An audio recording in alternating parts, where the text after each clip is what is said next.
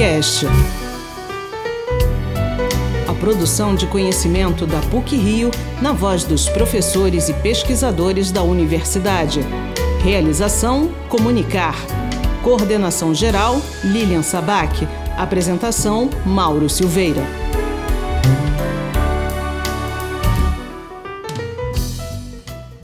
O nosso convidado para esta edição do PUCcast é José Márcio Camargo, professor titular do Departamento de Economia da PUC Rio, onde atua desde 1978. O professor tem graduação em Economia pela Universidade Federal de Minas Gerais e doutorado também em Economia pelo Massachusetts Institute of Technology. José Márcio Camargo tem ampla experiência em economia, com ênfase em economia dos recursos humanos. Ele tem a economia do trabalho como linha de pesquisa. A entrevista terá participação especial do professor Gustavo Gonzaga, também do Departamento de Economia da PUC Rio, como convidado do próprio professor José Márcio Camargo. Como vai, senhor professor? Bom, tudo bem, muito obrigado pelo convite. É um prazer enorme estar aqui com vocês, falar um pouco sobre esses 40 anos de PUC, tá certo? E de vida acadêmica, porque passei toda a minha vida acadêmica aqui na PUC. Então, quer dizer, muito obrigado pelo convite. Um prazer também recebê-lo, professor Gustavo. É, o prazer é meu também, na verdade é uma, é uma honra né, um grande prazer estar apresentando aqui, ajudando nessa conversa aqui com o Zé Márcio. O Zé Márcio foi meu professor outro dia, né? É, já tem é, uns 26 anos é, que, a gente, que eu fui aluno dele. É, não minto, na verdade, 36 anos, né? Foi em 80, década de 80, né? Três anos, década de 80. Yeah. É, e que, na verdade, foi das pessoas que mais me motivou a estudar economia. Então, é um grande prazer participar dessa conversa. Professor, o senhor citou seus 40 anos de vida acadêmica. Eu gostaria de saber como foi esse começo e por que economia. Bom, quer dizer, na verdade, acho que a minha história é uma história interessante e, ao mesmo tempo, meio diferente. Porque quando eu estava no, no, no, no no segundo grau, eu fiz, eu, eu, morava em Belo Horizonte, e eu fiz o segundo grau no Colégio Municipal de Belo Horizonte. É, em 1964, tinha aquelas escolas de base que o governo João Goulart é, mantinha é, é, nas, nas periferias das grandes cidades, e quando teve o golpe militar, essas escolas foram fechadas porque os professores foram presos, tá certo? E é, o diretor do colégio municipal foi convidado a reabrir essas escolas. Eram quatro escolas na periferia de Belo Horizonte. Aí o professor Guilherme Lage, que ele se chamava, o professor Guilherme chamou um conjunto de alunos que ele achava que eram os melhores alunos do, do colégio, na época estava no segundo, no segundo ano do segundo grau, que eram bons alunos lá no colégio, chamou lá na diretoria e falou, escuta, olha que eu tenho quatro colégios que eu preciso de cuidar, tá certo? Eu não tenho professores para os quatro colégios. É, eu é, estou disposto a assumir os quatro colégios e é, orientar esses, é, esses os professores, mas eu não tenho professor para colocar lá. Vocês gostariam de dar aula para essas pessoas? Tudo do primeiro grau, né? Tudo aluno de primeiro, segundo, terceiro ano do, do primeiro grau. Aí nós assumimos o colégio, então, os colégios, esse grupo de alunos. Isso foi super importante na minha vida, porque é, ali eu entendi que eu gostava de dar aula, certo? Então, é, passei dois anos, certo? Como se fosse diretor, entre aspas, de um desses colégios e o professor Guilherme ia lá, orientava, dizia como fazer, por que fazer. E eram pessoas que tinham idade muito parecida comigo, porque eu estava fazendo o segundo grau e essas pessoas estavam no primeiro grau. Então, é, a, quer dizer, nesse momento ficou muito claro para mim que é, que a vida acadêmica fazia sentido na minha cabeça. Foi exatamente quando eu achei que, pô, isso é uma coisa que eu gosto. Por que economia? Bom, economia porque eu sempre tive uma preocupação social importante, sempre achei que essa coisa de que, que, que é, é, padrão de vida das pessoas tinha, tinha muito a ver com bem-estar, tá certo? A renda, a renda, a renda per capita é uma coisa importante. Ser rico não é tudo na vida, mas é, ter dinheiro para ter, conseguir é, é, cobrir as necessidades das, da população em geral, ter uma renda per capita num país que cubra as necessidades da população em geral é uma coisa muito importante. Então, isso tinha um pouco a ver com economia, e então eu entrei, quando eu fui no vestibular, eu resolvi fazer economia e acho que foi ótimo. Realmente adoro fazer economia, é uma coisa que eu gosto muito. E também foi no momento em que a economia ganhava uma importância política muito grande, né? É. Naquele momento do Brasil. Eu, e tava, o senhor, eu entrei em 67, tá certo, na, na faculdade. E é, foi num momento em que a universidade estava muito movimentada, com uma, uma, mobilização política importante, e as faculdades de economia eram particularmente mobilizadas para aquele período. Então foi um período bastante fértil para mim para entender um pouco de como é que funciona o Brasil, como é que como que é, como, como, que se dão as relações políticas. Então foi foi super importante. A faculdade para mim foi realmente importante. Zé Márcio, essa sua decisão de fazer pós-graduação, como é que foi? Em que momento que se deu? E ah, isso foi interessante porque na faculdade de economia lá em de ciências econômicas lá em Belo Horizonte tinha um regime de bolsas que era o seguinte é, no final do primeiro semestre, você fazia um exame, se quisesse, obviamente, era voluntário, óbvio, e é, nesse exame, se você passasse, você selecionava um certo número de alunos, 5, 6, 10, não me lembro mais quanto, por semestre, é, você selecionava esses alunos, você fazia o exame, passava, aí você era selecionado para um sistema de bolsas, que era você, era uma faculdade, o prédio tinha 10 andares, e o último andar era reservado para, esse, para esses alunos. Você tinha um escritório na faculdade, você tinha aula de manhã e ficava a tarde toda lá, tinha outros cursos, tinha mais debates, outros alunos, quer dizer, é, que participavam desse sistema de bolsa. Então, o que aconteceu? Aconteceu que eu fiz esse exame, passei desse exame, e aí é, virou uma coisa assim quase natural fazer mestrado e doutorado, porque Como ali se fosse um programa de iniciação científica. Exatamente, mas era, quer dizer, você tinha um, você tinha o seu próprio escritório, tá certo? Com, dividia com outro aluno, com outro colega seu, o seu escritório, tinha aulas, tinha debates, conversando o dia inteiro, tá certo? Então, é, quando acabou o curso, eu falei, ah, vou fazer mestrado Tá? Dizer, eu acho que isso é uma coisa importante. Eu gosto, estou gostando de estudar, vale a pena fazer mestrado. E a decisão de para onde e você aí, foi? É para a fundação, que eu vou fazer na, mestrado na fundação, a decisão foi uma decisão curiosa. Naquela época existia os dois maiores centros que existiam era a Fundação Getúlio Vargas aqui no Rio e a USP em São Paulo. Os outros eram menos é, é, demandados e teve uma disputa tá certo? Curiosa na época, porque o Edmar estava na Fundação Getúlio Vargas aqui, e o... E o Edmar Baixa. Edmar Baixa. E o Pastore estava na, na, na, USP em São Paulo. E ambos foram em Belo Horizonte, é, é, ambos foram em Belo Horizonte é, conversar com os alunos, porque com essa coisa do, do, sistema de bolsas, o sistema de bolsas ficou conhecido meio que no Brasil inteiro, na área de economia, como sendo um sistema que é, é gerava bons alunos, tá certo? Então, ambos foram lá para é, convencer os alunos a irem ou para a USP ou para a Fundação. E, quer dizer, o, primeiro, no Rio de Janeiro é mais agradável que em São Paulo. Segundo, quer dizer, eu acho que o Dimar foi mais convincente que o Pastore. E aí, na verdade, foi interessante, porque né, da minha turma, tá certo? Era uma turma pequena, tinha vinte e poucos alunos, é, oito foram fazer mestrado, dos quais quatro vieram para a fundação. Tá certo? O tema quatro do... ou cinco, acho que cinco vieram para a fundação. O tema de pesquisa do mestrado, qual foi, professor? Eu fiz uma, um, um artigo sobre investimento direto estrangeiro no Brasil. Tá certo? Então, foi uma, uma, pesquisa sobre investimento direto estrangeiro no Brasil, no mestrado. Aí depois eu fui fazer doutorado.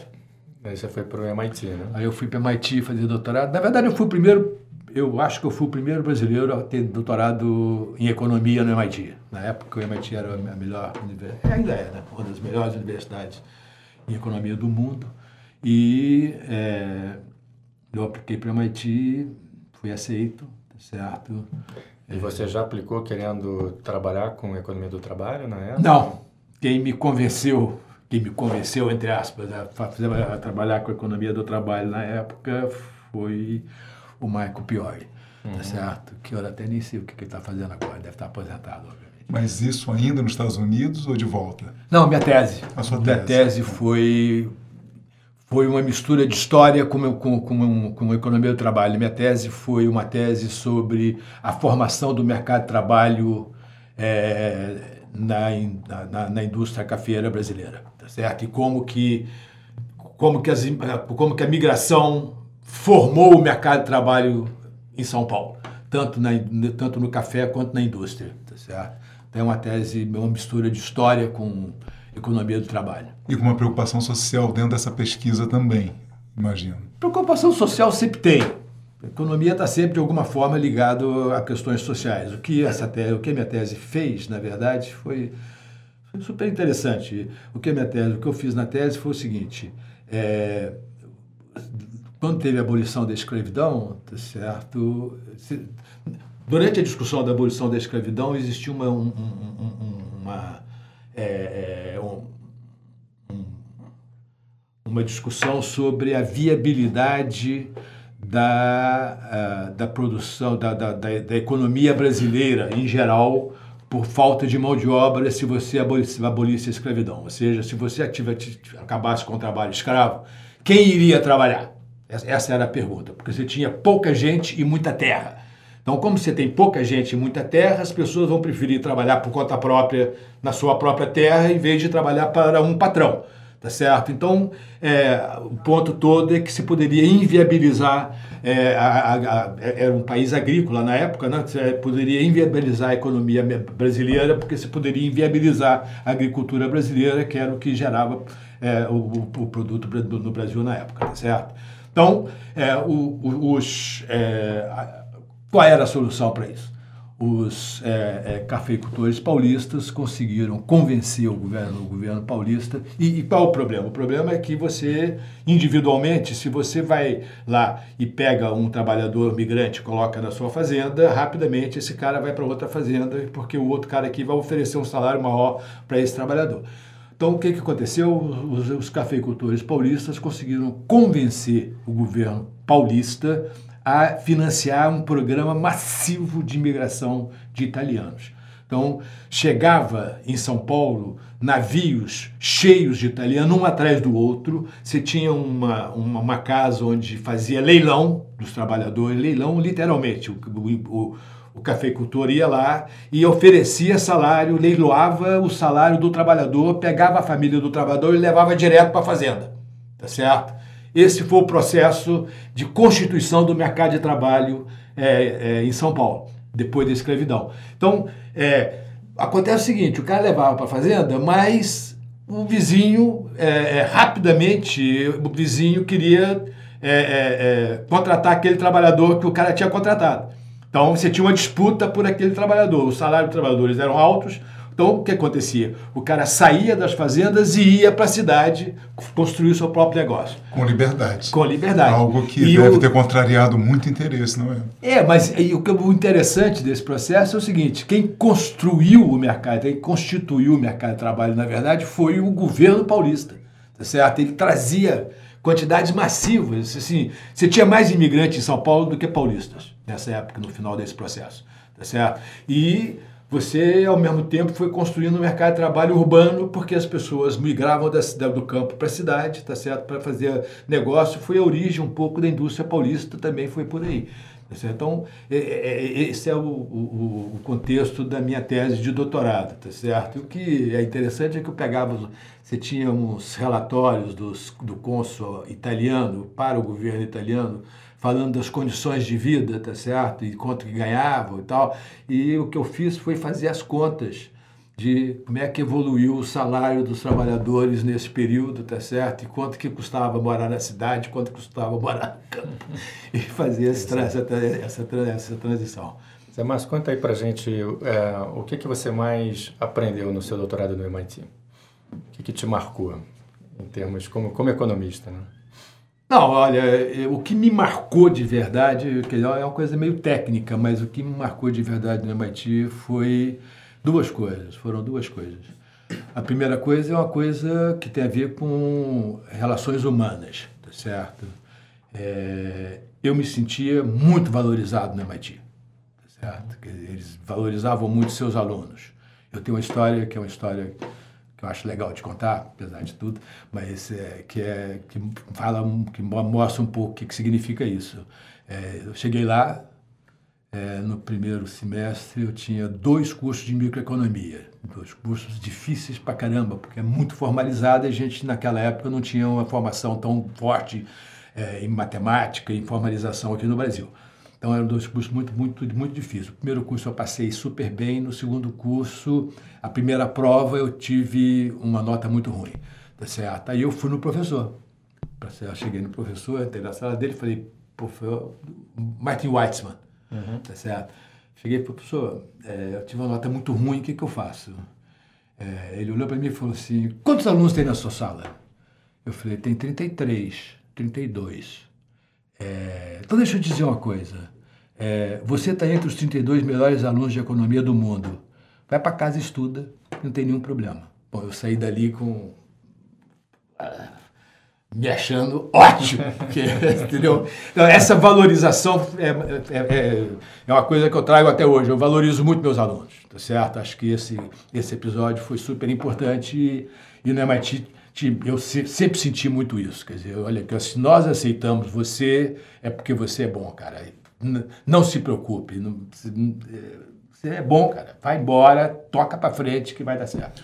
Tá o fato de ser brasileiro não trouxe impacto nenhum, nenhum, ali durante o curso. Eu não senti nenhum problema, tá certo? nada, zero. Tá certo? A outra coisa importante, isso aí é mais técnico, é, eu aprendi no MIT que microeconomia é fundamental. Tá sem microeconomia você não sabe nada de economia. Economia é fundamentalmente uma questão que tem a ver com o funcionamento de mercados, todos os mercados. E aí a questão do mercado de trabalho, para mim, foi super importante, porque é, como o mercado de trabalho trabalha com gente, gente significa incentivo. Então, é, o que eu aprendi, o que o pior foi super importante nesse sentido, tá certo? Apesar de. Mas é, o que eu aprendi é o seguinte: olha aqui, ó. É, as instituições geram incentivos e as pessoas se comportam por incentivos. Então, presta atenção, cara, tá certo? Porque é, é, são esses incentivos que são importantes no funcionamento da economia. Isso eu aprendi na MIT. Tá Instituições públicas ou privadas, tudo, essas que geram tudo, os incentivos? Tudo, todas, sem exceção. Todas as instituições, sem exceção. Qualquer instituição. Posso dar exemplos. Acho que fica mais fácil, talvez. Pega o sistema de aposentadoria. Tá certo? Se você tem um sistema de aposentadoria muito generoso, tá? como é que, né, quer dizer, se você tem um sistema de aposentadoria que o cara se aposenta com a, a, o seu último salário, só para dar um exemplo bem concreto, tá certo? Por que, que ele vai poupar quando ele é jovem? Ele vai se aposentar no seu último salário, se fosse quando você é jovem, você é bonito, simpático, interessante, legal, você vai querer gastar tudo que você tem, você não vai querer poupar, porque quando você vai ficar velho, vai ganhar exatamente o que você ganhava antes, você vai poder manter seu padrão de vida. Tá certo? Então, então o que, que se, se você tem um sistema de aposentadoria muito generoso, a poupança na sociedade vai ser baixa. Porque o incentivo para poupar vai ser baixo. Se você quer criar algum incentivo para poupar, você tem que ter um sistema de aposentadoria menos generoso do que esse que eu acabei de citar. Tá certo? Então, se poupança tem alguma coisa importante, se você acha que poupança é importante para alguma coisa, é importante pensar no ponto de como desenhar um sistema de aposentadoria. Isso aqui é incentivos, tá certo? Numa democracia, esse que eu acho que é o ponto importante, numa democracia, é, é, a única forma de você induzir as pessoas a se comportarem de uma determinada forma é gerando os incentivos corretos. Porque você não quer obrigar o cara a fazer aquela coisa, você não quer obrigar o cara a poupar. Você quer que o cara poupe, estou dando o um exemplo da poupança, você quer que o cara poupe voluntariamente, porque você está numa democracia, você quer, você quer viver numa democracia. Então, você quer que o cara poupe voluntariamente. Então, você tem que desenhar instituições que a pessoa individualmente, é, por decisão própria, prefira fazer aquela coisa que você gostaria que ela fizesse do que não fazer aquela coisa que você gostaria que ela fizesse. E nem sempre esse incentivo é bem compreendido. Nem sempre é bem compreendido. Ah, exatamente. Às vezes o incentivo, a intenção de uma legislação pode ser altamente positiva e dar o incentivo e errado. um resultado totalmente errado. É. Na verdade, esse é o cerne aí do que a gente faz em economia, né? É. Tentar desenhar instituições que levem ao É o comportamento supostamente certo. O que é o comportamento certo na economia? É um comportamento que gera grande produtividade, ganhos de renda é, é, e mais bem-estar. Exatamente. Esse em é última ponto. análise, vai aumentar o bem-estar social. Em última análise, o objetivo do economista é aumentar o bem-estar social. Como fazer isso? Via incentivos, via instituições. E quando a gente fala de instituições, a gente está falando do conjunto de leis, de regulações, é, principalmente no mercado de trabalho. O mercado de trabalho é fundamental. Então, eu fui para o mercado de trabalho por causa disso. Quando essa coisa de incentivo, para mim, olha que eu percebi essa coisa do incentivo. E isso é uma coisa de microeconomia, novamente. Tá certo? Isso é uma coisa que está na hora que você. É, é, muitas vezes é difícil para o aluno perceber isso. Cabe a, a você, como professor, dizer para o aluno isso. Porque... E essa coisa interessante que eu, na verdade, foi das primeiras coisas que eu aprendi com o Zé Márcia. Eu, como aluno, lá nos anos 80, na verdade, foi um seminário que eu fiz né, de, de economia do trabalho, mas tinha, tinha várias questões, inclusive questões, é, inclusive textos marxistas, né? É. Eu, li, é, eu li o Capital nesse curso. É. é volume, o Capital do Marx. Volume primeiro. Exatamente. Volume 1. Volume 1. E, mas o que eu me lembrava é que José Márcio, com todo o seu carisma, né, com os alunos que ele mantém até hoje, é uma coisa impressionante. Mas eu me lembro que ele falava: olha, enquanto você não entender como funciona esse mercado aqui embaixo do guardador de carro, é. Você não vai entender economia. Isso é uma frase que eu repeti várias vezes ao longo dos meus cursos e acho que é realmente fundamental. Não adianta a gente ir para o texto e ter toda uma modelagem teórica em relação a como é que a economia funciona se você não sabe como que as pessoas reagem a esses é, esse é o ponto fundamental. contextos, né? Que acaba sendo um dos desafios da própria academia, né, professor? Não, esse, esse é, o é desafio. O desafio é esse o desafio, esse é que é o ponto. Esse é o desafio da, academia, da, da questão da, da, da economia. É. O economista que não percebe isso, tem muitos economistas que não conseguem perceber isso, acabam fazendo as, desenhando as políticas erradas. É. Tá certo? Acabam fazendo coisas que a, parece que são aumenta o bem-estar das pessoas, acabam diminuindo o bem-estar. Tem exemplos muito fáceis, tá certo, de entender. Por exemplo, vou dar um exemplo de economia do trabalho, eu poderia dar de, outro, de, de outra área de economia. Essa coisa do cara... É, no Brasil, quando você é demitido, tá certo? Você tira o fundo de garantia, ganha 40% de multa sobre o fundo de garantia, tá, é, recebe seguro-desemprego, é, etc. Tá certo? Eu costumo dizer que no Brasil, quando você é demitido, o trabalhador ganha um prêmio por ter sido demitido, porque ele ganha é, é, o fundo de garantia, mais 40%, mais o, o, aviso prévio, mais, ou seja, ele ganha uma bolada que, em geral, corresponde a seis ou sete salários, tá certo?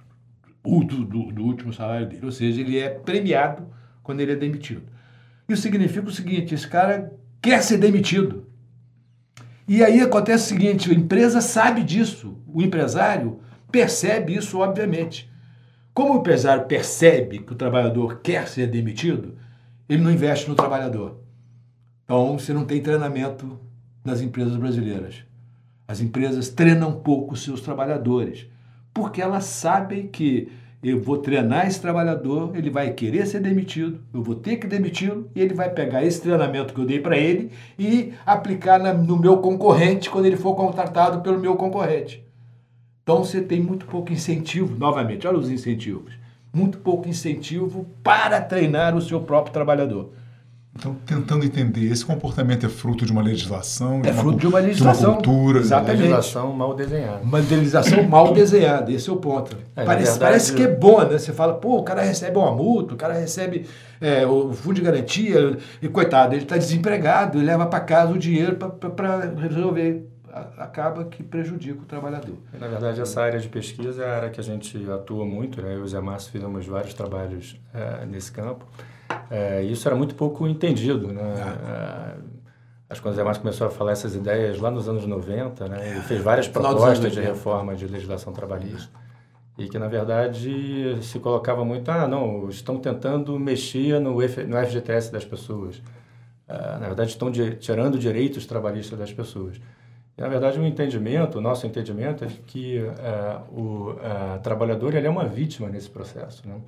É, o, o, caso é, que o Zé Márcio está relatando é o caso de um trabalhador que ganha um salário mínimo, uh, principalmente os trabalhadores que ganham muito próximo é, do salário pouco mínimo. qualificados, né, em geral. E, e, eles têm todo o incentivo depois de seis meses de tempo de serviço, porque eles recebem o seguro-desemprego, geralmente três meses de seguro-desemprego.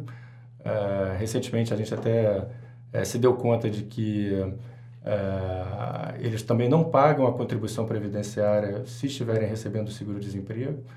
E, e como na Constituição ninguém pode ganhar menos do que um salário mínimo, então o seguro-desemprego é de no mínimo um salário mínimo, na verdade o, a, a, decisão do trabalhador é muito clara depois de algum tempo de serviço na mesma empresa. Ou ele continua na mesma empresa, ganhando um salário mínimo, num emprego em que ele não é treinado e provavelmente ele não vai ascender profissionalmente, ou ele força a demissão ou chega a um acordo com o seu uh, patrão para demiti-lo. E nesse momento ele recebe a quanto são 6,15 salários mínimos é. né, que ele tem para receber uh, nesse momento. Uh, então é muito claro o incentivo para a rotatividade, não é à toa que a rotatividade do, do mercado de trabalho brasileiro é das mais altas do mundo. Né? Então, enfim, tem várias propostas que estão sendo desenhadas, algumas já estão sendo implementadas. É, importante é essa coisa da, da, da, da do, do, incentivo. Acho que esse aqui é o, o, a coisa geral, que é o que realmente me, é, me entusiasmou de estudar essa coisa do trabalho, tá certo? Para onde vai, como, a coisa do bem-estar é fundamental, porque o incentivo vai gerar bem-estar ou não vai gerar bem-estar, dependendo de como o cara se comporta. Né? Então, Agora, acho que esse é o ponto. Uma grande contribuição do, do Zé Márcio... Uh, por exemplo, é o, o Bolsa Escola, né? Ah, então, acho que talvez é, um dos, é o, o Bolsa Escola, depois o Bolsa Família, são os programas condicionais de transferência de renda. Então, são programas em que você transfere recursos é, para as famílias é, condiciona, é, e condicionam recebendo esses recursos as crianças estarem na escola ou terem vacina e assim por diante. Essa, essa ideia nasceu no Brasil e nasceu é, da cabeça do Zé Márcio. Então, queria que você contasse um pouco é, essa história. Exatamente, queria que o senhor contextualizasse no tempo como, como foi esse processo de criação, de implementação, é, é muito dizer, ligado à política pública. É. é, isso, a gente tinha... Na verdade, eu acho que eu, eu, eu tenho uma característica que eu me orgulho dela, mas que, que acho legal, que eu, eu, eu sou muito agregativo, tá certo?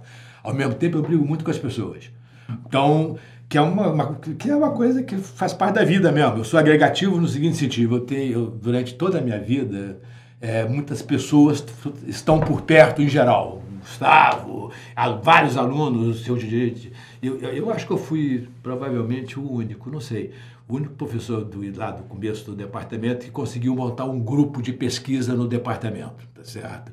Com pessoas, ex-alunos, alunos, é, outros professores, que é, bem ou mal, trabalharam comigo durante muito tempo, né? Quer dizer, é, que foram parte da minha, do, do, das minhas é, pesquisas. E lá no final dos anos 80, sei lá, 88, por aí, a gente tinha um grupo de pesquisa que tinha um pessoal do IPEA junto que trabalhava com desigualdade e pobreza, tá certo? A gente passou muito tempo olhando essa questão de desigualdade e pobreza, e tinha um grupo, se reunia com frequência. Eu escrevi, escrevi vários artigos sobre isso, sobre desigualdade e pobreza, tá certo? que tem um pouco a ver com o mercado de trabalho, mas também tem uma parte que não é só mercado de trabalho. E nesse, nesse grupo de né, dessa coisa de, de, de discutir desigualdade e pobreza, é, ficava olhando, é, verificando dados empíricos sobre pobreza no Brasil, porque eu acho que pobreza, eu, me incomoda muito pobreza. Uma coisa que me incomoda particularmente é essa coisa de famílias pobres, principalmente famílias com criança, tá certo? E é, então eu ficava, eu estava trabalhando com pobreza, escrevi, eu estava olhando as estatísticas e eu notei que lá no final dos anos 80 eu comecei a notar que é, famílias pobres, crianças de famílias pobres, crianças de, de 9 a 11 anos de famílias pobres, poderiam contribuir com até 25, 30% da renda per capita familiar. Isso me impressionou muito. Falei, pô, como? Uma criança de 10 anos é, vai trabalhar e consegue contribuir com um quarto, 20%, um quinto da renda per capita familiar. É muita coisa. Eu tinha um filho nessa idade, nessa, tenho um filho que na época tinha essa idade. É, e é, eu comecei a pensar o seguinte: escuta, se o meu filho contribu conseguir contribuir no mercado, for, for trabalhar e conseguir contribuir com 20 a 25% da renda per capita da minha família, é, será que eu realmente escolho colocar esse meu filho na escola? Ou será que eu escolho colocar esse meu filho para trabalhar, para aumentar a renda per capita familiar neste momento? E eu fiquei em dúvida, tá certo? Eu fiquei em dúvida se eu deixava ele na escola se ele conseguisse contribuir com 25% da renda da, família, se eu deixava ele na escola ou se eu, ou se eu colocava ele para trabalhar. Ou seja, o senhor se colocou no lugar de quem vivia essa realidade. Exatamente. Eu falei, bom, se eu, que valorizo tanto capital humano e educação, fiquei em dúvida e não tenho a restrição de, é, é, de ser pobre, tá certo? Fiquei em dúvida. Imagina uma família pobre, tá certo? Que está no limite da sobrevivência é, o que, que o pai vai, vai pensar? Provavelmente vai preferir colocar o filho para trabalhar do que colocar o filho na escola. Aí eu falei, bom, então acho que cabe ao Estado comprar o tempo dessa criança. Cabe ao Estado, já que a família prefere colocá-lo para trabalhar, cabe ao Estado dar o dinheiro para a família, mas a criança tem que estar na escola. Ou seja, cabe ao Estado, quer dizer, comprar literalmente, o tempo dessa criança. De tal forma que, olha, que eu te dou, transfiro o dinheiro para a família e a família se obriga a colocar o filho na escola e o filho vai ser, vai, vai acumular capital humano, tá certo? E aí é, é, foi interessante porque o senador Suplicy, na época, tinha um programa que chamava de garantia de renda mínima, que até, até hoje ele, ele defende isso e tal. E ele me ligou uma vez e falou Pô, Zé, Zé Márcio, eu conheci ele muito. Ele falou, Zé Márcio, o que, que você acha do meu programa de garantia de renda mínima? Eu falei, eu, eu, eu não gosto muito não, porque é, ele começava dos mais velhos, começava a transferência dos mais velhos para os mais jovens. Eu falei, não gosto muito não, porque eu acho que pô, você tem que pô, investir, no, investir nas, nas crianças, tá certo? Ele, não, mas não sei o que e tal. Então vamos fazer o seguinte, eu vou, vou, me escrever para a Folha, eu, eu escrevo defendendo o meu programa e você escreve atacando o meu programa. Tá certo? Eu falei, perfeito. Aí, nesse artigo, apareceu pela primeira vez a ideia dos programas condicionados. Então, foi, foi, escrevi é, é, é, atacando, entre aspas, o programa do subsídio garantia de renda mínima e, no final, eu falei, agora tem uma opção tá certo? Eu, eu acho que o programa do Suplicy tem problemas, mas eu tenho uma opção, tenho uma ideia alternativa. E a ideia alternativa é essa aí, de condicionar a transferência de renda a colocar a criança na escola, tá certo? Mas tem uma ideia também, que eu acho que é sua também, que é a ideia de transferir esses recursos para a mãe, né? É, para a mãe. Isso é uma ideia sua. É, quer dizer, aí quando foi na implementação, lá o Paulo Renato me chamou, né? o Paulo Renato era o ministro da Educação na época, é, Isso o governo Fernando Henrique, década de 1990. Isso já em 93, 94. Não, 95. Já em 95. Paulo Renato, me, eu, escrevi um artigo para a Folha. O, o, na época, na época o, o, o, PT chamava o Bolsa Escola de Bolsa Esmola, tá certo? Porque o, era muito pouco dinheiro, supostamente. Aí eu escrevi um artigo para eu peguei tinha um aluno meu. Mas já existia o Bolsa Escola? Já tinha alguns. Não, tinha em, em Campinas e, e, e, no Distrito Federal. É, com, com Cristóvão, que aliás Cristóvão era petista, é. tá certo? Aí eu escrevi um artigo, tá certo, para a Folha, em que eu mostrava que, é, que era pouco dinheiro, mas que era uma porcentagem substancial da renda per capita familiar dos pobres, a transferência do Bolsa Escola, tá certo? É, e o, o Paulo leu o artigo.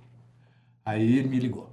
Falou, pois é, eu queria que você é, me ajudasse a nacionalizar o Bolsa Escola. Eu falei, pô, perfeito, cara, vamos fazer, tá certo? Aí peguei um aluno aqui do, da graduação, tá certo? Ele fez uma monografia, é, pegando todos os dados da PNAD e mostrando exatamente isso, mostrando que para as famílias pobres, principalmente no Nordeste, é muito impressionante, para as famílias pobres, aquela quantidade de dinheiro era substancial, tá certo? Era me lembro mais, 27% em média da renda per capita familiar. E aí, quer dizer, o, Paulo pegou, pegou esse negócio e convenceu o Fernando Henrique a nacionalizar o programa. Certo? Acho que já foi anos depois. Né? Isso né? já 99. foi em 97, se eu não me engano, 8, uma coisa assim. E aí foi, foi, foi é, é, nacionalizado para o Brasil inteiro, e quando foi em 2000. Bom, aí depois o Chico veio, veio, veio para o departamento, Chico, Chico Ferreira. Ferreira, que agora está no Banco Mundial, um economista do Banco Mundial. Ele veio para o departamento, aí numa conversa dessas aí de almoço, sei lá, um chopp desse da vida, a gente falou, pô, por que, que a gente não, não universaliza esse Bolsa Escola?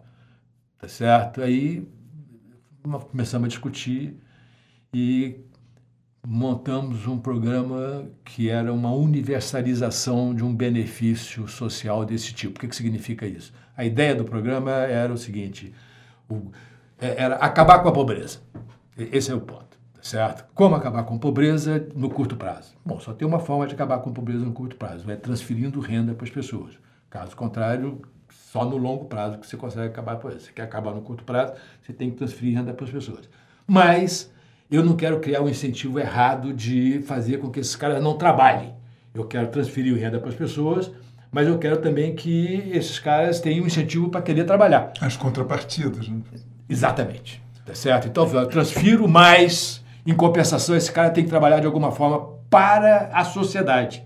Tá certo? Então é o seguinte, olha aqui, ó, você vai ganhar o dinheiro, mas você tem que é, limpar a praça ou você tem que ajudar no hospital público, ou você tem que eh, ajudar na escola pública, e assim por diante. Então, nós desenhamos um programa que era, depois virou o Bolsa Família.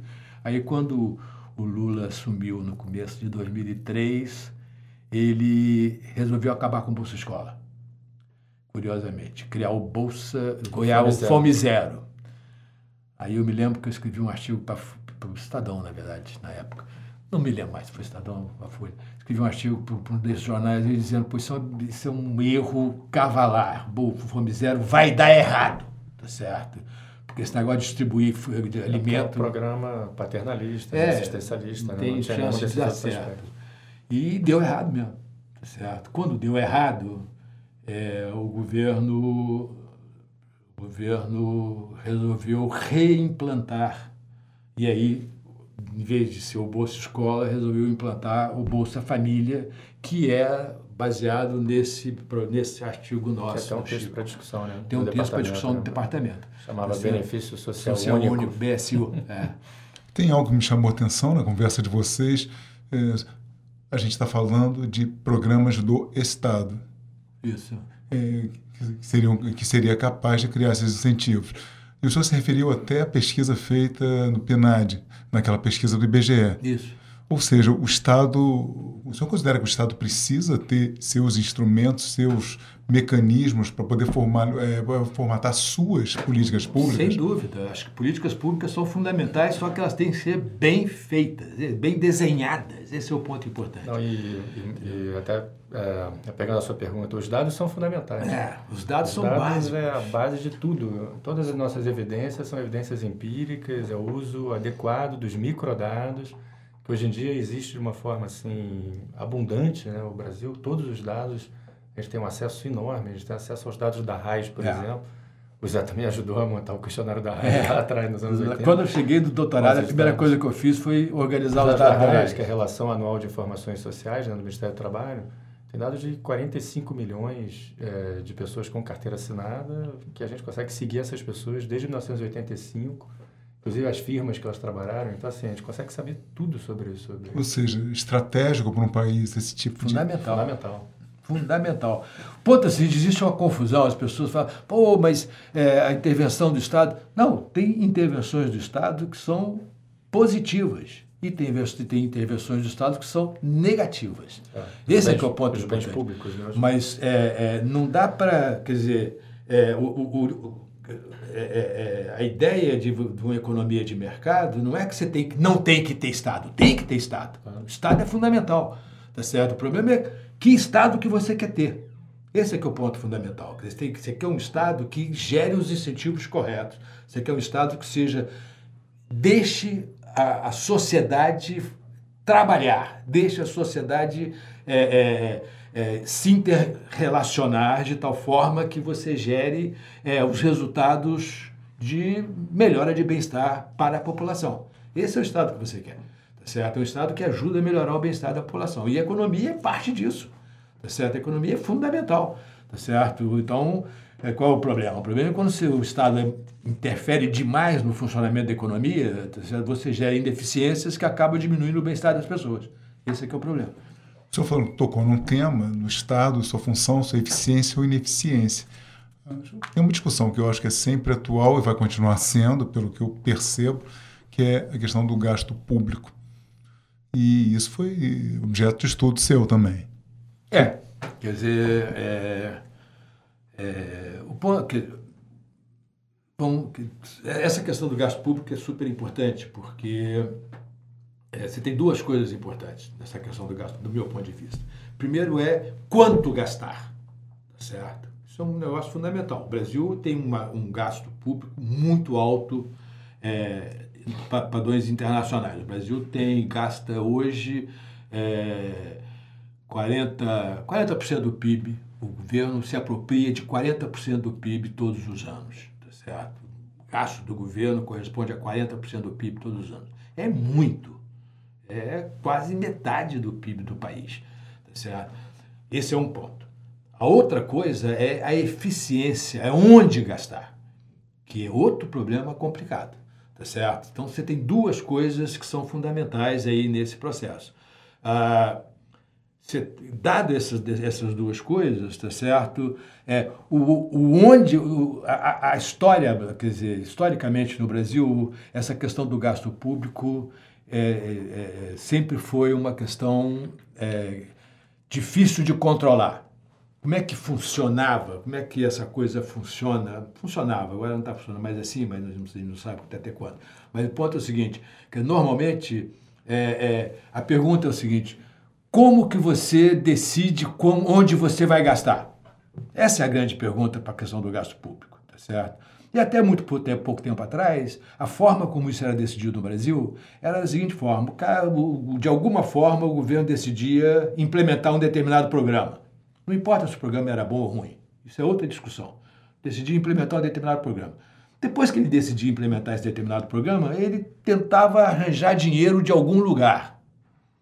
Se ele não conseguisse dinheiro, é, ele poderia aumentar a carga tributária, ou seja, aumentar a quantidade de impostos, a arrecadação para financiar aquele programa, ou ele é, podia simplesmente não implementar o programa porque não tinha dinheiro, tá certo? Ou ele podia tentar diminuir um, um outro programa para financiar aquele, ou ele podia emitir moeda, gerar inflação para implementar aquele programa. Se o programa era bom ou ruim, é outro problema. Mas, normalmente, o, a, o resultado final desse processo era ou aumentar a carga tributária ou gerar inflação, tá certo? Porque o cara decidia Vou fazer, vou fazer o Bolsa Escola, tá certo? Preciso de dinheiro para fazer o Bolsa Escola. Onde é que vem dinheiro? Ah, ainda não tenho dinheiro. Pô, meu Bolsa Escola é legal, pô, é um programa bom, que vai incentivar os pais a colocar as crianças na escola e a criança é, é muito importante que a criança fique na escola, tá certo? É, então é o seguinte, vamos implementar de qualquer forma, depois a gente vê como é que financia. E aí, na hora que você vai financiar, quer dizer, você não tem o dinheiro, você, ou você aumenta a carga tributária, ou você emite para pagar o Bolsa Escola. Emite Quando, moeda, né? Emite moeda para pagar o Bolsa Escola e gera inflação. Na verdade, você está financiando o Bolsa Escola via inflação. Sempre foi assim, tá certo? E isso é um problema, por isso que o Brasil tinha tanta inflação, tá certo? Agora, com esse negócio do, do teto do gasto, agora acabou. A hora que você quer fazer um programa, você tem que me dizer de onde vem o dinheiro. Ou seja, eu quero fazer o Bolsa Escola, tá bom, vamos fazer um Bolsa Escola. Agora, o que, que a gente vai diminuir para fazer o Bolsa Escola? Isso é fundamental. Você obriga a sociedade a definir prioridades. Pela primeira vez no Brasil, a gente está obrigando a sociedade a definir prioridades.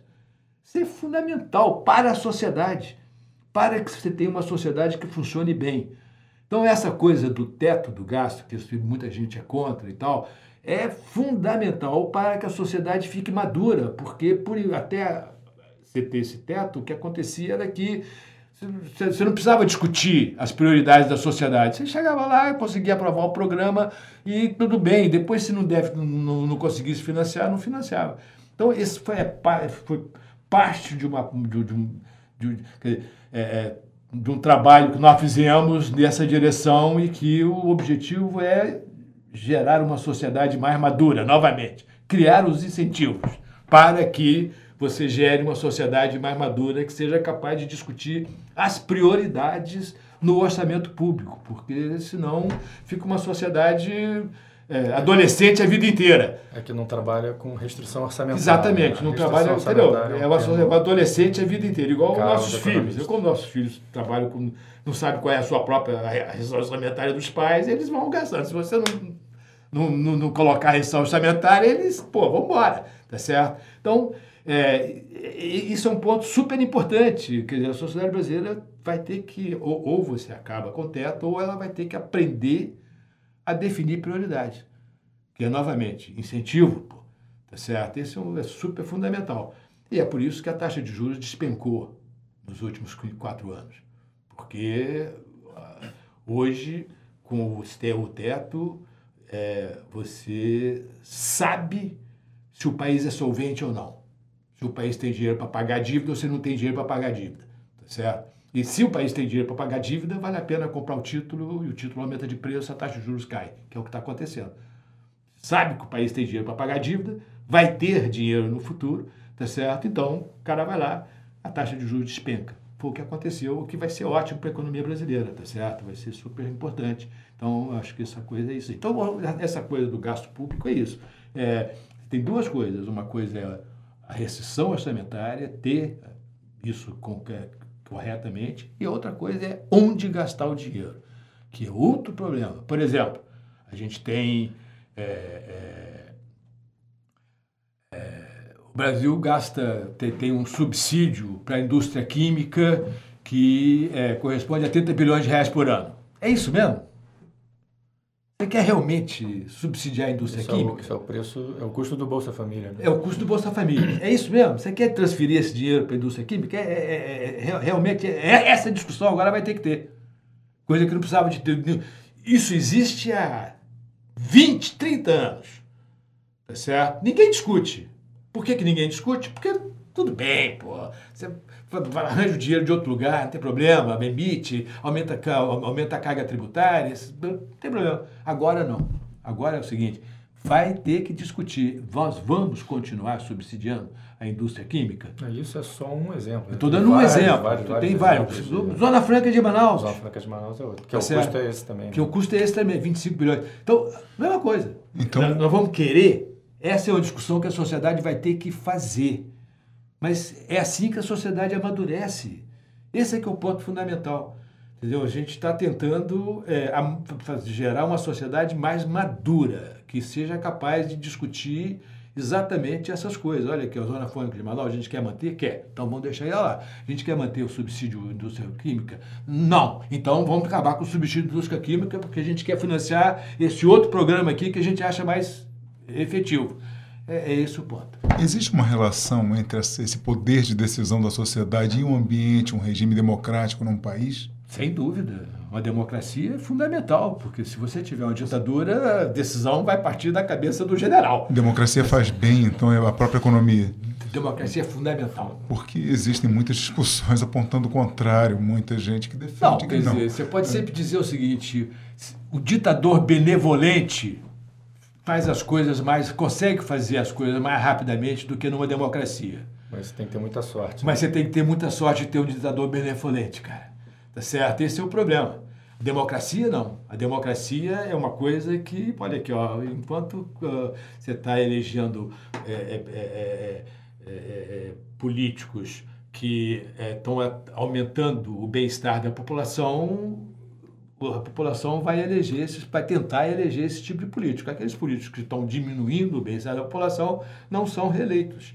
Então é super importante a democracia. Os políticos, o papel dos políticos é exatamente trazer essas demandas essas da sociedade demandas. em relação a esse orçamento. E aí discute-se e quem tiver quem prevalecer nesse debate é que vai ter mais peso dentro do orçamento. Né? Exatamente. Então, o papel dos políticos é fundamental. Então, é, é, é, democracia é fundamental. O professor Zé Márcio Camargo tem temas permanentes de discussão no Brasil que fazem que dizem respeito à sua própria trajetória, a questão previdenciária, a questão trabalhista. O senhor poderia desenvolver um pouco aqui para nós o, é, a importância que o senhor vê nesses temas e como estamos e como estivemos?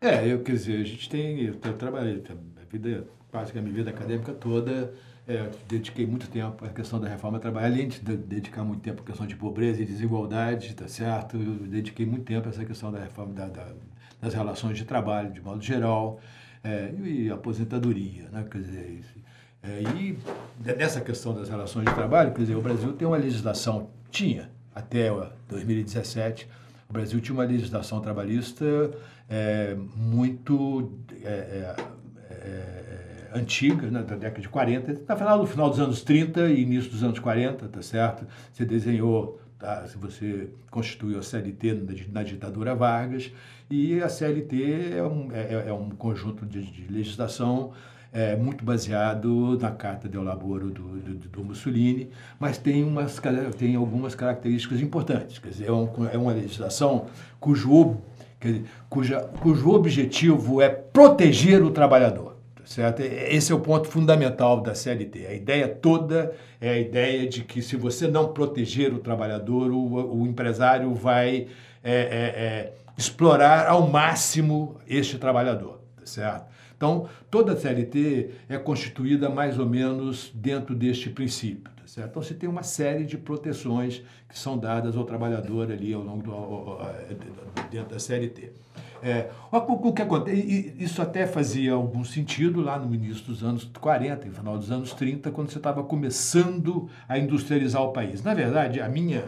É, eu, eu, tenho uma análise um pouco diferente da, do, do, da maior parte dos economistas, porque, na verdade, a minha, a, a minha é, é, a impressão que eu tenho, quer dizer, a minha, a minha hipótese, eu, eu consegui mostrar isso um pouco para salário mínimo, mas a minha hipótese é que é, é, a CLT, as, as, pessoas não percebem o seguinte, a CLT, quando ela foi constituída lá em 43, ela só valia para o trabalhador urbano, ela não valia para o trabalhador rural. E a minha hipótese, e, novamente, e, e o salário mínimo tá certo? Era o, quando ele foi instituído também em 43, tá certo? O salário mínimo ele era diferente por, por, por cidade. Cada cidade tinha um salário mínimo. E São Paulo e Rio de Janeiro eram os dois maiores salários mínimos do país, tá certo? E a diferença era substancial.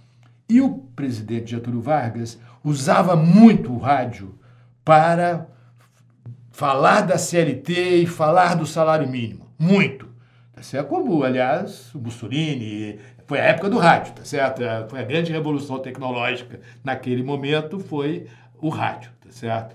E a minha é, é, hipótese é o seguinte: a minha hipótese é que o presidente Vargas, quer dizer, a, a, a, a função da CLT e do salário mínimo era atrair. Você precisava de mão de obra na cidade para industrializar enquanto que a mão de obra estava no campo. Naquela época, no Brasil, 85% da população estava no campo, só 15% da população estava na cidade.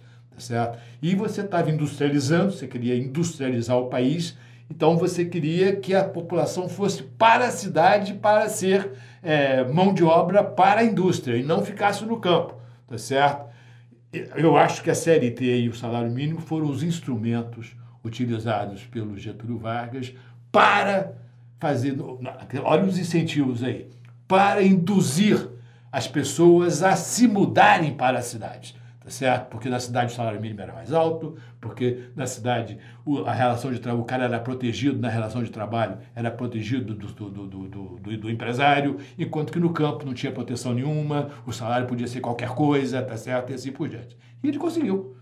Você teve uma migração espetacular, tá certo? Até os anos 80. Se, no final dos anos 80, 80% da população estava no setor urbano. O Brasil tem o maior. É, é, é, é, o processo de urbanização mais caótico e rápido do mundo. Tá certo? Então, e eu acho que tem muito a ver com isso, tem muito a ver com essa coisa da CLT, salário mínimo e tal. O CLT só foi para o campo, tá certo? Se eu não me engano, na, na Constituição de 88, uhum. tá certo? Então, você vê que, como é que é esse negócio. Bom, então, é, é, é, isso significa o seguinte, a CLT está tá, tá, tá, tá, totalmente fora da, do, do, do, que você precisa para o setor industrial moderno. Tá Está muito ligada lá àquela indústria lá dos anos 40, tá certo? Que, são, que é uma indústria mecânica, rígida, que tem que ter relações rígidas de trabalho para poder que o cara fique lá dentro, tá certo? Senão ele não fica. Esse é o ponto importante. Isso acabou. Tá Tá Hoje você tem relações de trabalho que são totalmente flexíveis. Tá certo? Por exemplo, essa coisa do aplicativo. Isso aí é espetacular. Para mim, isso é espetacular. Isso aqui é outro do aplicativo. Estava conversando sobre isso hoje. hoje. É, é, é, é, esse trabalho por aplicativo, espetacular no sentido de que é muito bom, espetacular no sentido do, é, de que é uma, uma, uma, mudança no funcionamento do mercado de trabalho que é incrível, porque é, no limite, no limite, tá certo? Esse, esse tipo de relação de trabalho vai acabar com o desemprego. Por quê? Porque no limite, suponha que todo mundo seja exatamente igual, tá certo? Se todo mundo for exatamente igual, o que, que vai acontecer? O que, que aconteceria? Não, quer dizer, aconteceria seria o seguinte: todo mundo é exatamente igual, então é, tem um trabalho, o cara ali precisa de um pedreiro. Ele coloca lá no, no, no, no aplicativo, quero um pedreiro. Mil pedreiros se oferecem, fala qual é a qualidade, etc tá certo? Ele escolhe o pedreiro. Mas ele escolhe o pedreiro e o pedreiro vai trabalhar lá, sei lá, duas horas.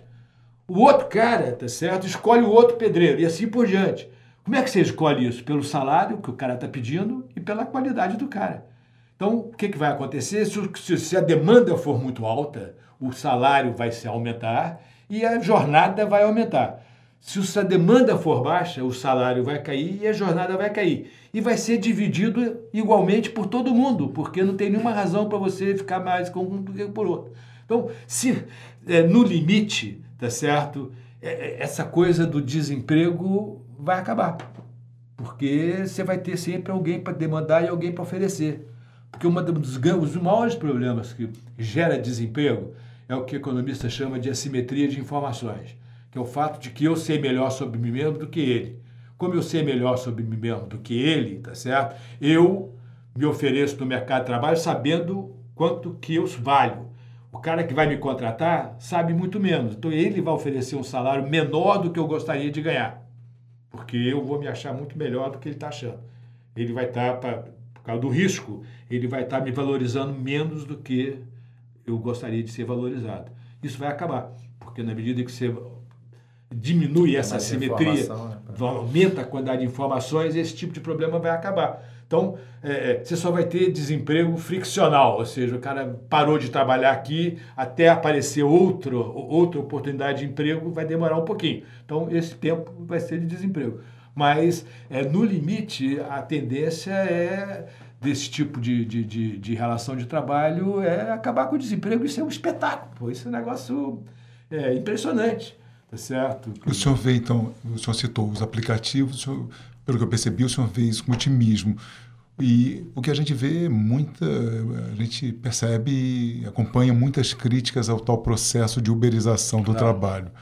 O é. senhor tem uma, assim, uma reflexão sobre Não, isso? Não, tenho. Quer dizer, o ponto é o seguinte, pensa, pergunta a um motorista de Uber o que, que ele prefere. Se ele prefere ser o trabalhador com carteira assinada de, um, de uma empresa de táxi ou se ele prefere ser um uberista. Qualquer um. Pergunta a qualquer motorista de, de Uber. Já fiz essa pergunta para uns 50. Só teve um cara que falou que preferia ser motorista de uma empresa de táxi. Certo? Por quê? Porque olha aqui, ó. Esse cara, o Uber, ele trabalha na hora que ele quer. Ele determina o preço dele, tá certo? Ele tem o, esse cara é um microempresário, você percebe isso? Quer dizer, esse, esse cara do Uber é um microempresário. Por que, que ele é um microempresário? Ele pegou o dinheiro dele comprou carro, investiu. Essa é a máquina dele, é o carro, tá certo? É o capital físico que ele tem para fazer o seu trabalho.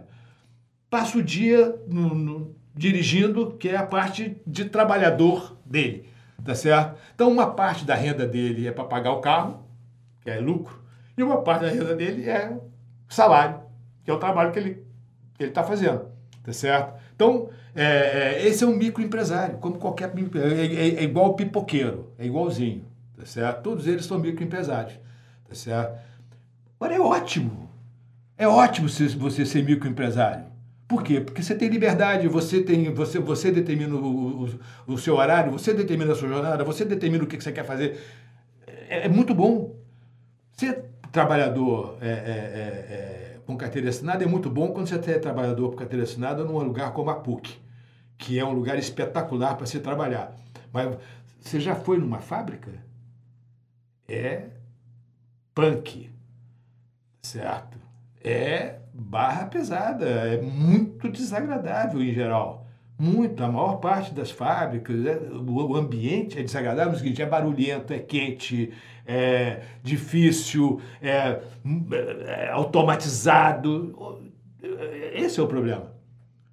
Tá certo? Então, quer dizer, é, eu acho o seguinte, eu acho que é, é, essa coisa essa coisa da tecnologia é o trabalho do futuro. Eu não sei se vai ser do tipo de aplicativo como a gente tem hoje, ou se vai ter alguma coisa ainda mais sofisticada. Provavelmente vai ter uma inovação que vai sofisticar ainda mais, vai tornar ainda mais flexível o processo. Tá certo? Mas eu acho que é o trabalho do futuro, acho ótimo. Tá certo? Nem tudo vai é ser mais possível. concorrência entre os próprios provedores. Mais concorrência entre os né? próprios provedores, tá certo? O exemplo do, então, do bombeiro é um exemplo bem rico. Né? Exatamente. Né? vai Isso é aponta para coisas que a gente não está pensando quando a gente está pensando Exatamente. no motorista de Uber. é, pensa... quer dizer, tem de tudo hoje. Hoje você pode é, é trabalhar de contratar, casa, né? trabalhar de casa, você pode contratar o, bombeiro para consertar a sua casa por aplicativo, tá certo? Você escolhe, tá certo? Então é super entendeu? A Uber criou um Uber Work nos Estados Unidos, que só intermedia trabalho, tá certo? Então, faz toda a intermediação de trabalho de todos os tipos. É claro que vão surgir questões também. Vão surgir questões, estou falando que não vai ter é. problema. Na verdade, é uma relação comercial, né? não é uma relação de trabalho. Esse é o um ponto interessante.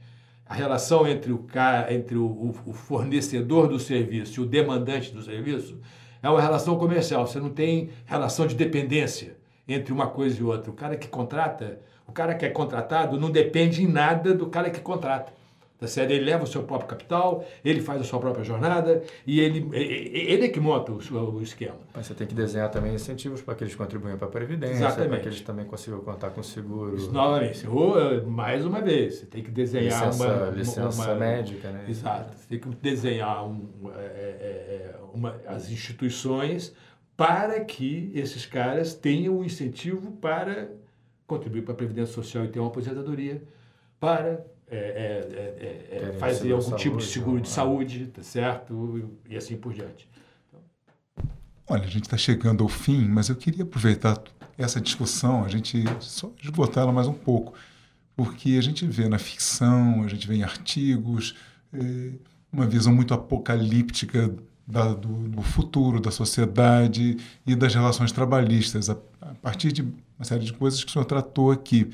O senhor tem uma visão otimista em relação a esse futuro da economia no nosso país, no mundo em geral? Eu tenho uma visão super otimista, tanto em relação ao Brasil quanto em relação ao mundo em geral. É, essa coisa, tem muito ah, é vai ser o fim do trabalho. A gente já viveu isso na história, né? Quer dizer, final do século XVII, século XVIII. Fim do trabalho como a gente conhece. Né? Vai ser o fim do trabalho como a gente conhece, exatamente. Tá certo? Mas você vai ter trabalho. As pessoas é, que, que vai. Certamente, certa, muito provavelmente o que você vai ter é jornadas menores. Mas isso é porque as pessoas vão querer fazer mais, ter mais bem-estar. Isso porque o mundo vai ficar mais rico, tá certo? Você vai ter mais tempo para você mesmo, para a sua família, para os seus amigos. Eu acho que é assim que. A história mostra isso. Tá certo? As pessoas trabalhavam 15 horas por dia. Tá certo? Depois passaram a trabalhar 14, 13, 12. Hoje a jornada é de 7. Tá certo? Daqui a pouco vai ser 5, 4, não sei. Tá certo? Então, o que Mas existe é uma preocupação com a substituição né, de alguns tipos de trabalho, né, trabalhos Isso é outra por coisa. exemplo, pelas máquinas. O que né? vai acontecer, obviamente, é que algum vai, vai já está desaparecendo certos tipos de trabalho, mas está aparecendo outros. Um, um, umas coisas são substituídas por outras, como aconteceu no passado certo? Exatamente como aconteceu no passado. Uma série de trabalhos que existiam no século XIX não existem mais. Mas tem outros trabalhos novos que não existiam no século XIX e que agora existem, tá certo? Eu acho que isso é que vai acontecer. Eu sou super otimista. E eu nesses acho processos que... de mudança estrutural também o Estado tem um papel também de super importante, de retrenar as pessoas, super um programa importante. de renda mínima. É, tem uma coisa que eu acho que vale a pena falar, que é uma coisa que eu acho que é super importante. É, nessa, na questão de desigualdade, é, que é o seguinte: é, o auge da capacidade de aprendizagem, de, aprendizagem do ser humano acontece quando as pessoas são crianças, tá certo? Dependendo do tipo de, de, de coisa, por exemplo, é, sensorial, tá certo? Acontece quando a criança tem dois anos de idade. Língua, língua acontece quando a criança tem seis anos de idade, tá certo? É, essa coisa de, de, de é, habilidades gerenciais é um pouco mais tarde, acontece quando a, quando a criança tem 15 anos de idade. Mas, de qualquer forma, o ponto importante é o seguinte: você não pode perder a criança. O investimento tem que ser na criança. Se você perde esse período, se você é criança nesse período de vida, não consegue desenvolver toda a sua capacidade cerebral, é muito difícil você recuperar. Recuperar no sentido de colocar essa criança igual a criança que conseguiu desenvolver todo o seu potencial cerebral quando era criança, tá certo? Ao longo da vida. É muito difícil. As pesquisas mostram isso assim, é, é, ad nauseam, tá certo? Todas as pesquisas mostram isso, não tem nenhuma dúvida mais sobre isso. O auge da capacidade de desenvolver o cérebro humano está na primeira infância. Então, é, se você está preocupado com desigualdade, e se você está preocupado com desigualdade, presta atenção nisso. Tem que investir na primeira infância. Isso significa o seguinte: que essa questão de desigualdade é uma questão de longo prazo, é intergeracional. Não é uma coisa que você consegue resolver em 10 anos. Você pode resolver em 10 anos conjunturalmente. Então, você vai lá e faz, eu vou transferir renda para aquele grupo de pobres ali vai diminuir a desigualdade. Vai. Daqui a 10 anos, tá? você tem que, ou você aumenta sistematicamente a transferência, ou você vai voltar a ficar desigual. Não tem muito jeito. Tá certo? Então, é o seguinte, diminuir desigualdade tem que ser um programa de longo prazo. É intergeracional. Você vai precisar de três, quatro gerações. A Coreia levou 50 anos para diminuir desigualdade estruturalmente, tá certo? Eles investiram nas, na primeira infância primeiro, depois no ensino fundamental, depois no ensino médio, depois no ensino superior. Levou 50 anos para fazer isso. É difícil de fazer. É difícil, porque o cara que está lá na ponta, o cara que está na geração de 18 anos, ele quer que o investimento seja nele e não na, na, na criança de 2 anos de idade. Tá certo? Então, como fazer isso? Esse é um problema do, da democracia, é difícil pra caramba, tá certo? Mas o que eu quero chamar a atenção, que eu acho que não, não queria perder isso, quer dizer, essa questão da desigualdade é uma coisa intergeracional, porque você começa lá na infância. A capacidade de desenvolver, de desenvolvimento cerebral do ser humano está muito concentrado na primeira infância. Então, você tem que ir geração por geração e tem mais. O ambiente familiar é básico.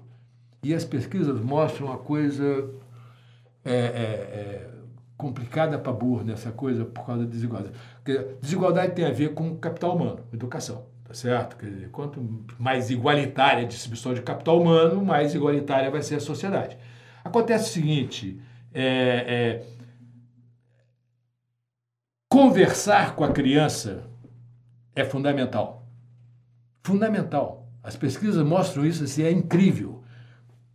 Agora, as pesquisas mostram também o seguinte: famílias que têm pouco capital humano acumulado, cujos adultos têm pouco capital humano acumulado, conversa 40% menos com seus filhos do que famílias que têm muito capital humano acumulado.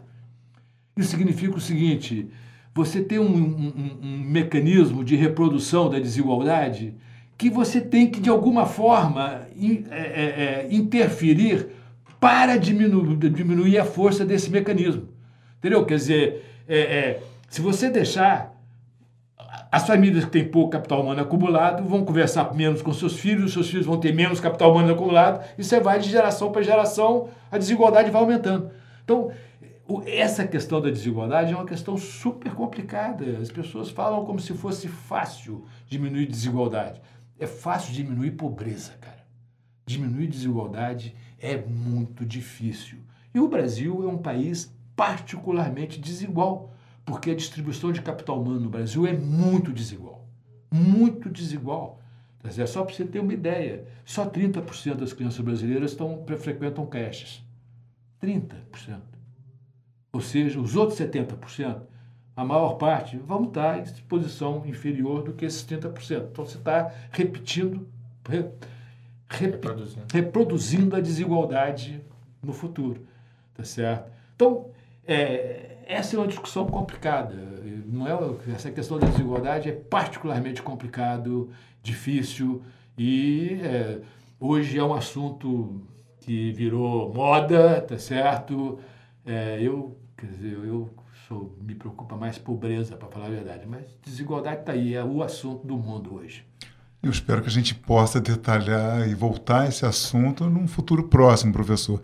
Eu queria pedir ao professor Gustavo Gonzaga que fizesse suas considerações finais em relação a toda essa sua convivência com o professor José Márcio Camargo e de que forma a gente pode ainda valorizar esses nossos cérebros, nossos conhecimentos, nossos produtores de, de cultura e conhecimento. É, não, obrigado, Mauro. Foi, foi ótima conversa, um grande prazer. É, Zé Márcio, como eu falei no início, não só teve uma influência bem grande na minha decisão de estudar economia, como uh, na minha linha de pesquisa e essa amizade que a gente tem ao longo dos anos, né, em termos dos, dos temas né, que, que, que eu estudo, que desenvolvo. É, enfim, então nós só temos a, a ganhar né, com, esse, com esse tipo de debate. E, como a gente viu, são assuntos extremamente atuais. Né?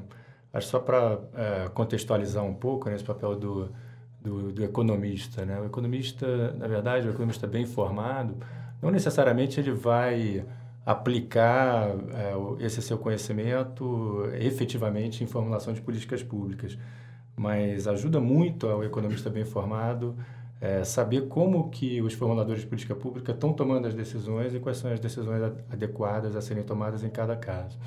Então, entender a economia com esse aspecto microeconômico, de incentivos é, e de desenhar regulações, instituições que sejam adequadas a atender esse é, objetivo, é, ter isso em mente é, é fundamental na formação do, do, do economista e vários professores né, do departamento ao longo do tempo, né, acho que formaram um ambiente de pesquisa muito fértil para que uh, não só novas pesquisas sejam feitas, mas também uh, que esse ensinamento seja transmitido né, para novas pessoas. Né? E Zé Márcio, com mais de 40 anos de contribuição aí para a PUC, teve um papel bastante ativo uh, nesse sentido. Então, enfim, um grande prazer aí participar dessa conversa. Professor Zé Márcio Camargo, gostaria que o senhor dissesse para os nossos ouvintes, nossa comunidade acadêmica e todos aqueles que acessarem o PUCcast eu gostaria que o senhor eh, se despedisse, suas considerações finais. Não, eu quero agradecer, foi um prazer enorme estar fazendo essa conversa. Eu acho que esse projeto é super interessante, que eu acho que vai tornar público é, é, um conjunto de pesquisas que são feitas nessa universidade que muitas vezes ninguém sabe que estão que estão acontecendo e eu acho que tem muito resultado é, aí no caso da economia principalmente porque economia tem essa coisa de estar muito ligada à política pública. Né? Bem ou mal, você acaba estando ligado à política pública. E é, não necessariamente você está executando a política pública, mas você está influenciando na forma como a política é, está sendo executada. Eu acho que esse é o grande papel é, do economista. Eu sempre, nesses 41 anos aí de profissão, quer dizer, eu sempre me recusei a, a, a a, ser o executor direto das políticas, mas sempre estive muito próximo dos executores diretos das políticas, de tal forma que o meu objetivo sempre foi,